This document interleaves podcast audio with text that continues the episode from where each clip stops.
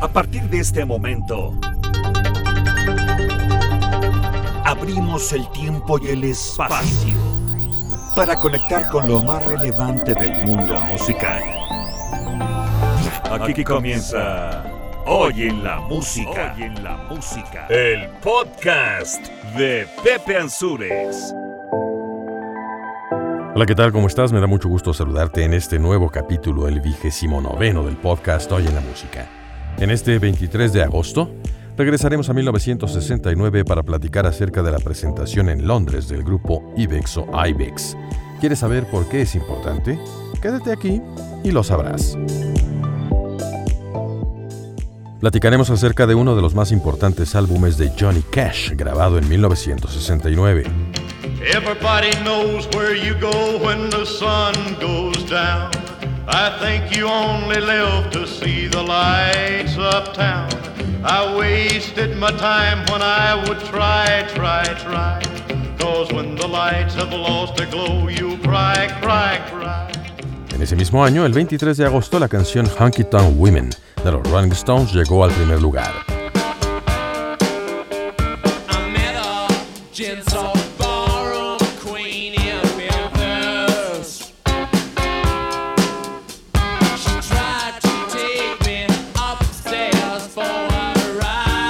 El 23 de agosto de 1980, David Bowie llegó al primer lugar con su canción Ashes to Ashes.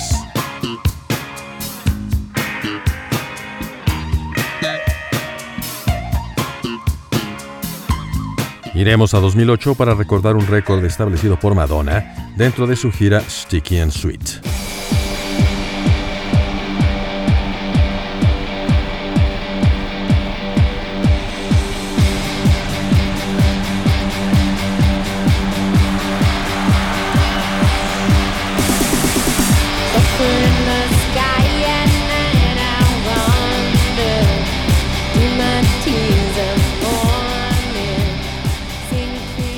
Y como lo hacemos en cada capítulo, recordaremos a quienes nacieron en 23 de agosto dentro del mundo de la música.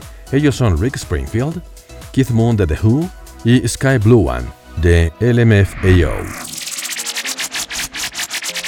Todo está listo. Aquí inicia el capítulo 29 de Hoy en la Música, el podcast. Mi nombre es Pepe Ansures y te recuerdo que si no has escuchado alguno de los anteriores, todos están disponibles en esta que es tu plataforma de podcast preferida. Aquí vamos.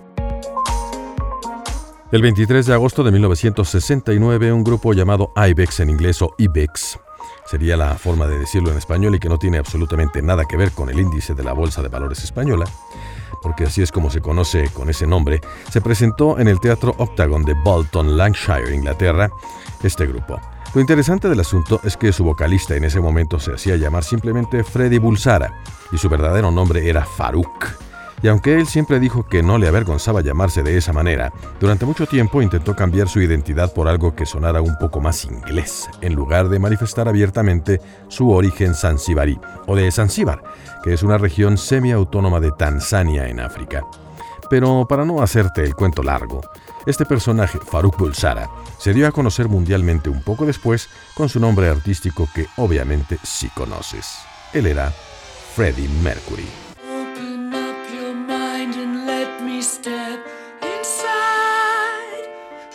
Your weary head and let your heart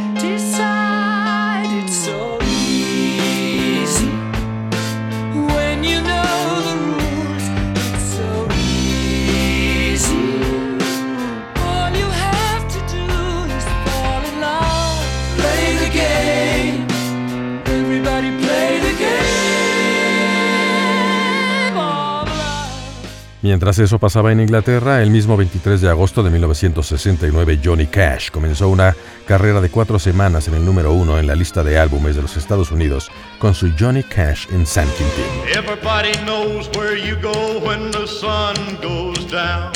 I think you only live to see the lights uptown. I wasted my time when I would try, try, try.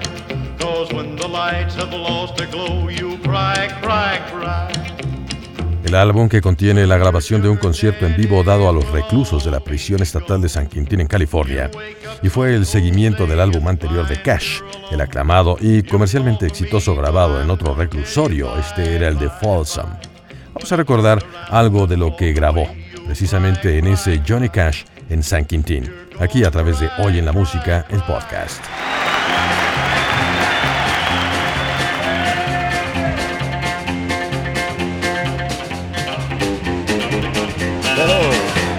I'm Johnny Cash.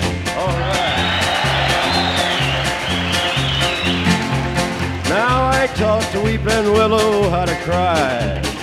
And I showed the clouds how to cover up a clear blue sky. And the tears I cried for that woman are gonna flood you, big river. And I'm gonna sit right here until I die. I met her accidentally in St. Paul, Minnesota. And it tore me up every time I heard her drawl, southern drawl. Then I heard my dream was back downstream, cavorting in Davenport. And I followed you, big river, when you called. Sigamos con la misma fecha, 23 de agosto de 1969. Ahí, también los Rolling Stones llegaron a primer lugar con su canción titulada Honky Tonk Women, quinto número uno del grupo. La canción escrita por Mick Jagger y Keith Richards se inspiró en los gauchos brasileños en el rancho en donde ellos dos se alojaban en Matao, Sao Paulo, durante sus vacaciones del fin de año del año anterior, 1968. Aunque la letra de la canción está ubicada en Memphis, Tennessee, se sabe que la idea les vino a la cabeza al ver a las bellas garotas brasileiras, las bailarinas de un bar en el país sudamericano. Ya te imaginarás cómo se habrá puesto la cosa. Aquí está Honky Tonk Women a través de Oye la Música, el podcast.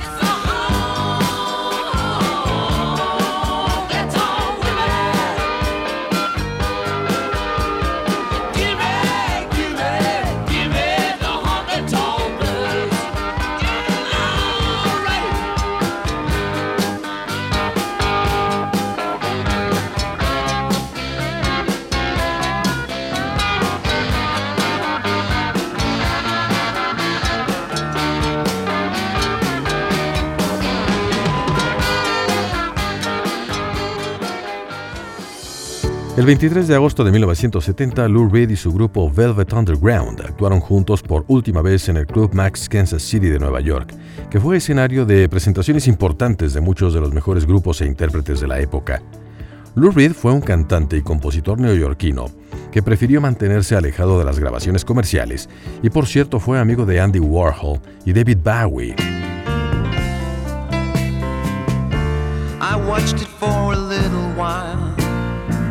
I like to watch things on TV.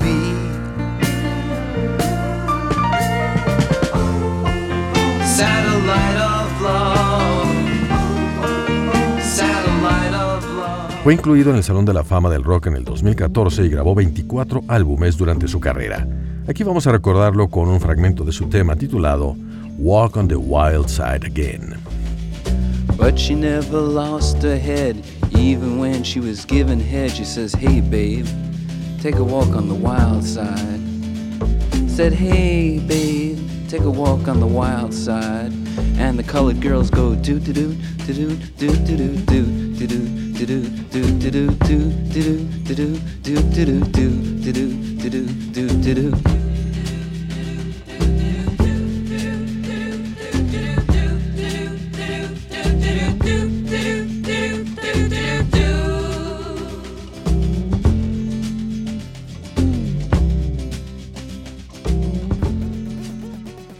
vamos a 1980 para recordar a David Bowie, quien llegó al primer lugar en la lista de singles del Reino Unido con su canción Ashes to Ashes. El tema aparece en el álbum titulado Scary Monsters and Super Creeps. La canción continuó la historia de Major Tom the Space Oddity de Bowie. Como dato adicional, el video de Ashes to Ashes fue uno de los más icónicos de la década de los 80 y costó 250 mil libras esterlinas. Fue en ese momento el video musical más costoso a nivel de producción. Vamos pues a escuchar un fragmento de esto que se llama Ashes to Ashes. Él es David Bowie, aquí en Hoy en la Música, el podcast.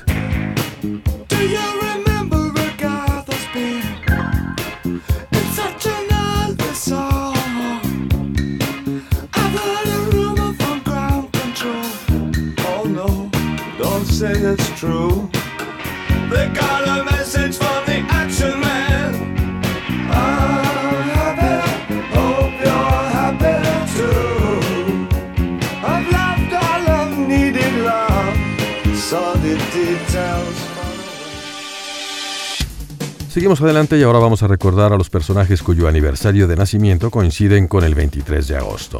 Comenzaremos con Keith Moon, baterista del grupo Who, nacido en Londres en 1946.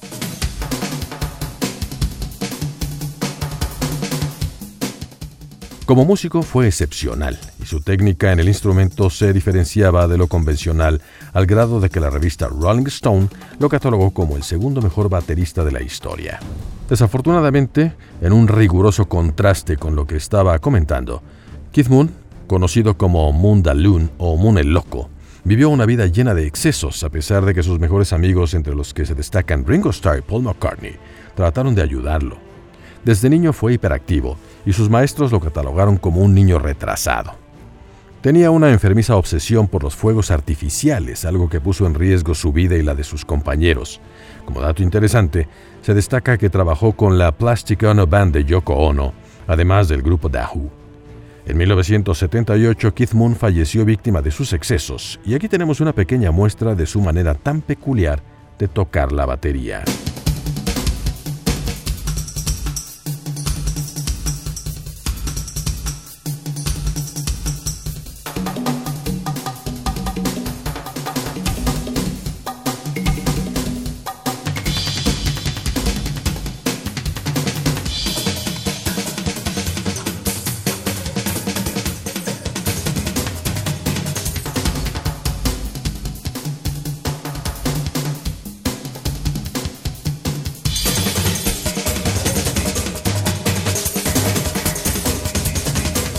El 23 de agosto de 1949 nació Rick Springfield, actor, cantante y compositor australiano, que además de su talento como músico fue pareja sentimental de Linda Blair, la protagonista de El Exorcista, sí, sí, sí, esa que le da vueltas la cabeza, aquella película antigua que en su momento asustó a todo mundo y que ahora la ves y dices cómo era posible que se asustaran por eso, pero pues tal vez la cuestión de tema que trata, pero bueno. Ella tenía 15 años y él tenía 22. Tuvo 24 álbumes grabados, participó en varias series de televisión importantes, entre las que destaca una aparición en American Horror Story Cult en el año de 2017. A nivel musical, llegó a primer lugar con su tema de autoría propia, titulado Jessie's Girl.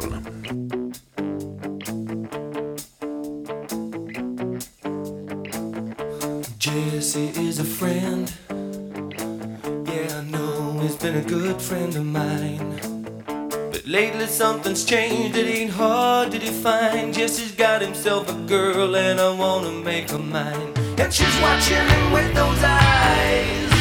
And she's loving with that body, I just know it. And he's holding her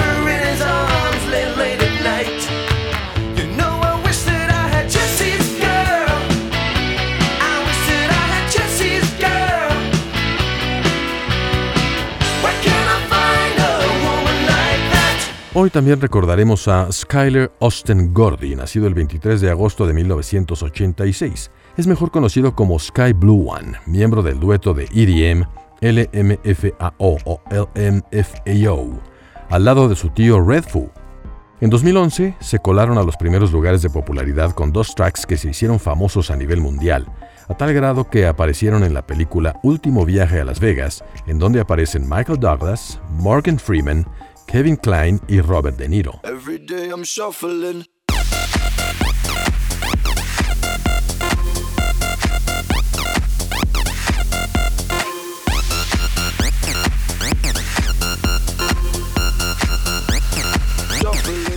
Además de eso, LMFAO, que es el acrónimo de Me muero de risa, por decirlo de una manera decente, en 2014 sus miembros se separaron para realizar trabajos como solistas, aprovechando que son descendientes del famoso Berry Gordy, fundador de la legendaria disquera Motown, de donde salieron las más importantes figuras de la música afroamericana a partir de los años 70.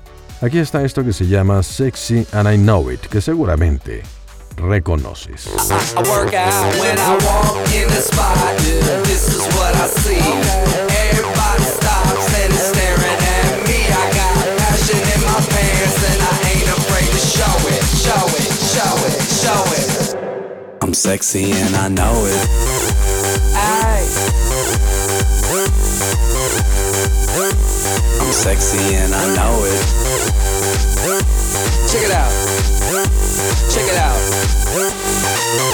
Ya para terminar, recordaremos a Jack Sherman, guitarrista de los Red Hot Chili Peppers. En este día 23 de agosto, de hecho, si lo tomamos desde ese punto de vista, falleció ayer. Sí, sí, falleció el 22 de agosto de 2020 a la edad de 64 años. Participó en la grabación del primer álbum del grupo y tuvo que salir debido a problemas personales con el vocalista Anthony Kids. Aquí lo recordamos con uno de los éxitos de aquel grupo titulado Other Side.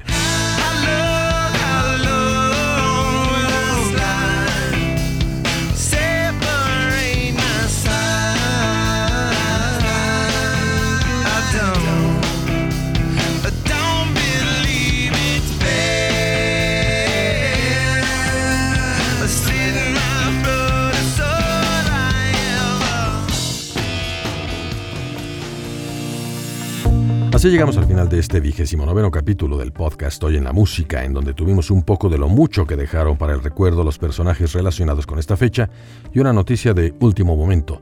Quiero agradecer a todos y todas aquellas que, con sus comentarios y observaciones, además de apoyo moral, enriquecen esta producción. De verdad, muchísimas gracias. No olvides nuestro correo electrónico ansuresproducciones.gmail.com para que, si así lo deseas, formes parte activa de Hoy en la Música, el podcast. Mi nombre es Pepe Ansures y deseo que tengas un excelente día. Como siempre, de mientras, te mando un abrazo. Hasta pronto. Por el momento hacemos una pausa. Muy pronto nos reuniremos de nuevo a través de los sonidos para seguir recorriendo la historia de los personajes y sucesos más relevantes del mundo musical. Claro, aquí en Hoy en la Música, el podcast de Pepe Ansures.